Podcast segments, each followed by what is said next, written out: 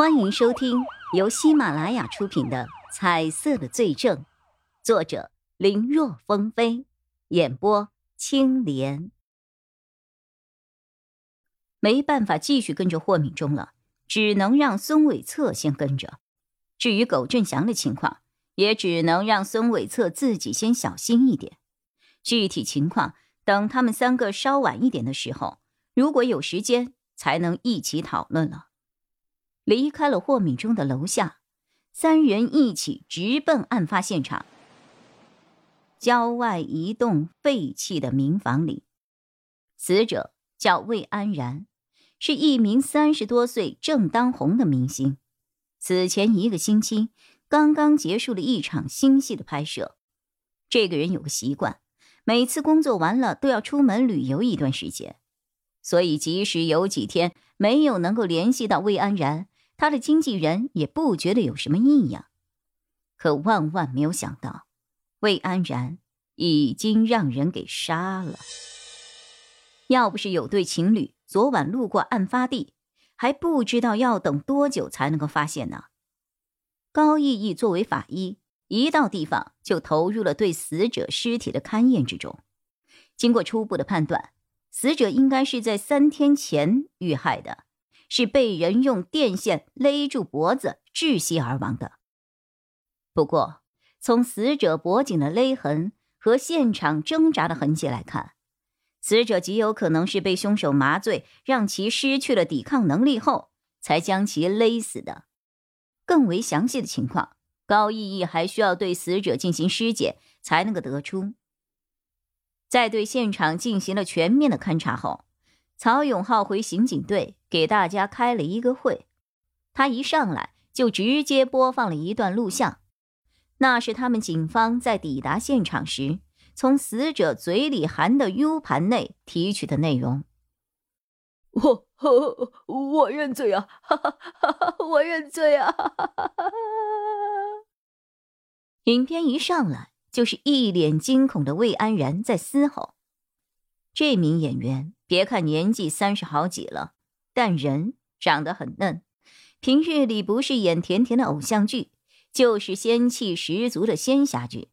在他的粉丝心中，魏安然简直就是智慧与美貌并存，就是那种一出场全场都会声嘶力竭喊着“老公”的级别。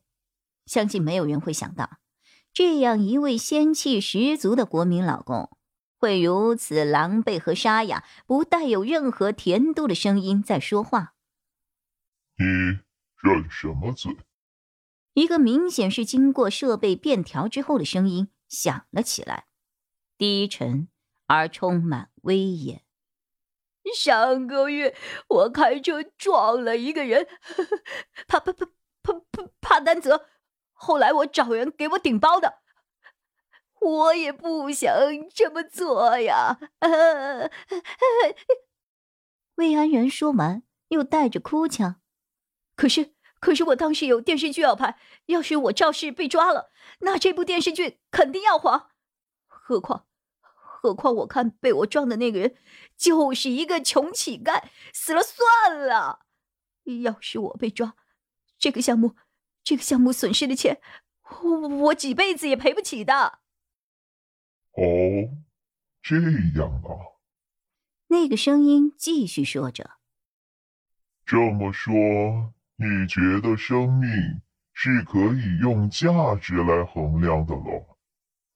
那你能告诉我，你准备出多少钱，让我留下你的命呢？”“嗯，五五五千万，五千万。”魏安然说完。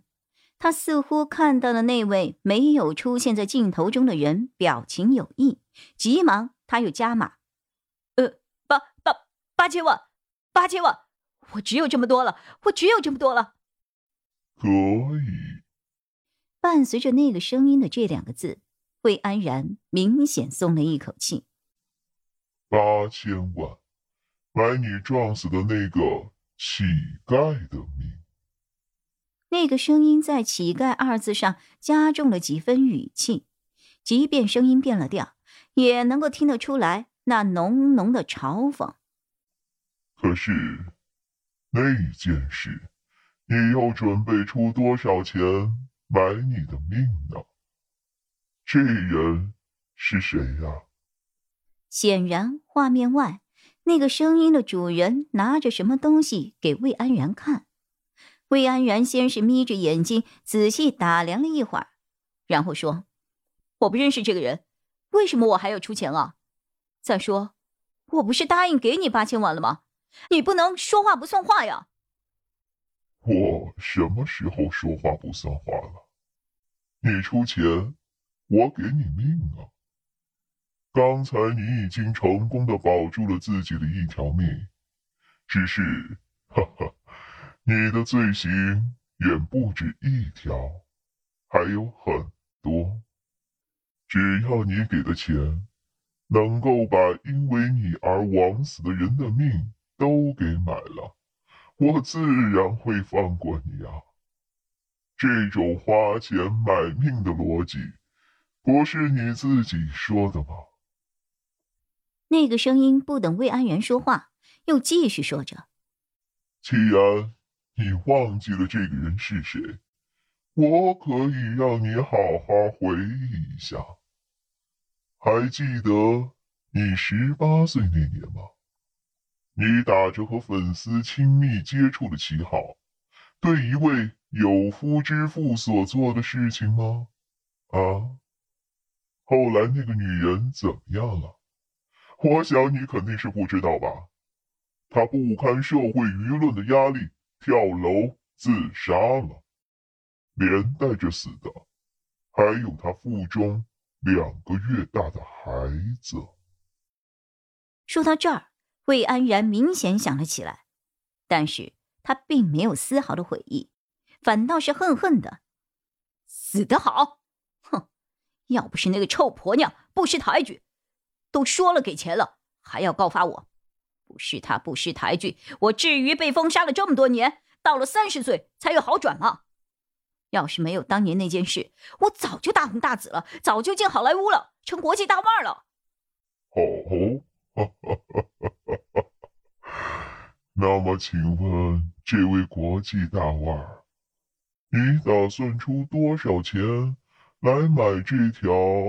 啊？是这两条命来换你自己的命啊！